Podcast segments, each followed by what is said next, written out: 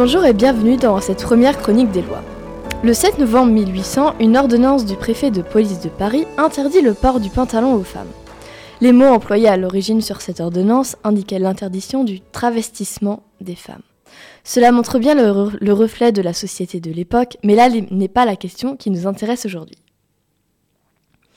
Revenons à nos moutons. Il y avait bien une exception à la règle. Un médecin pouvait vous prescrire une ordonnance médicale qui vous autorisait à porter le pantalon. Johanna n'était pas là pour le savoir, mais j'aurais adoré pouvoir posséder cette ordonnance un peu particulière. Pour revenir à nos histoires, cette circulaire était seulement prescrite à Paris et son agglomération, et malgré les années qui ont passé, cette ordonnance n'a pas bougé.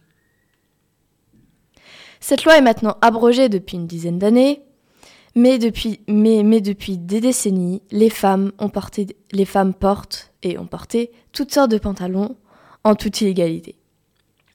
Je trouve ça quand même fou qu'aux yeux de la justice, il soit possible d'être condamné pour avoir porté un bout de tissu sur nos jambes.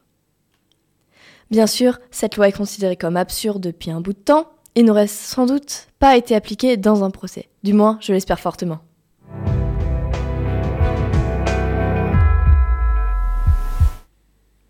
Je vais maintenant revenir sur l'histoire du pantalon et d'à partir de quand les femmes ont commencé à en porter. Le pantalon était un symbole d'autorité pour les hommes et un sous-vêtement pour les femmes. En effet, les, pantalons étaient les premiers sous-vêtements de la gente féminine. Les femmes en ont donc porté un long moment avant de pouvoir le montrer aux yeux de tous. Ces pantalons étaient en réalité comme des collants ou des leggings de couleur chair. De plus, dans, dans, certains endroits tels que les cafés ou les théâtres, seules les personnes qui portaient un pantalon, donc les hommes, pouvaient entrer. Donc en plus de punir les femmes qui ne pouvaient pas mettre les vêtements qu'elles voulaient, elles ne pouvaient même pas aller où elles voulaient. Je trouve ça vraiment injuste et humiliant, mais cela est fait et on ne va pas refaire le monde. En faisant des recherches, j'ai eu la réponse à une question que je me posais au début de cette chronique.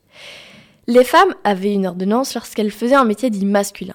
Un métier dit masculin était une profession où les femmes étaient sous-représentées. Les femmes qui faisaient un travail euh, domestique n'étaient pas incluses dans cette liste. Elles ont rapidement demandé l'accès au port du pantalon, car il est beaucoup plus pratique, confortable et plus léger lors des tâches compliquées, physiques ou encombrantes. Le premier pantalon pour femmes était un pantalon bouffant, inventé par une, par une féministe américaine, Amelia Blomer. Elle a créé, avec son invention, une véritable révolution, notamment en France. Depuis cette invention, les femmes n'ont plus eu peur de s'habiller avec des pantalons d'hommes, comme la première femme médecin en France, Madeleine Pelletier. Elle a d'ailleurs revendiqué ce droit aux députés en 1887. Le sport aussi a beaucoup contribué à démocratiser le pantalon, comme par exemple l'équitation, le cyclisme ou la bicyclette. Pour conclure, c'est vraiment depuis les, années 60 que le pantalon est autant porté par les hommes que par les femmes. Ce sera tout pour aujourd'hui. Je vous souhaite une bonne journée et j'espère que vous avez passé un bon moment en ma compagnie.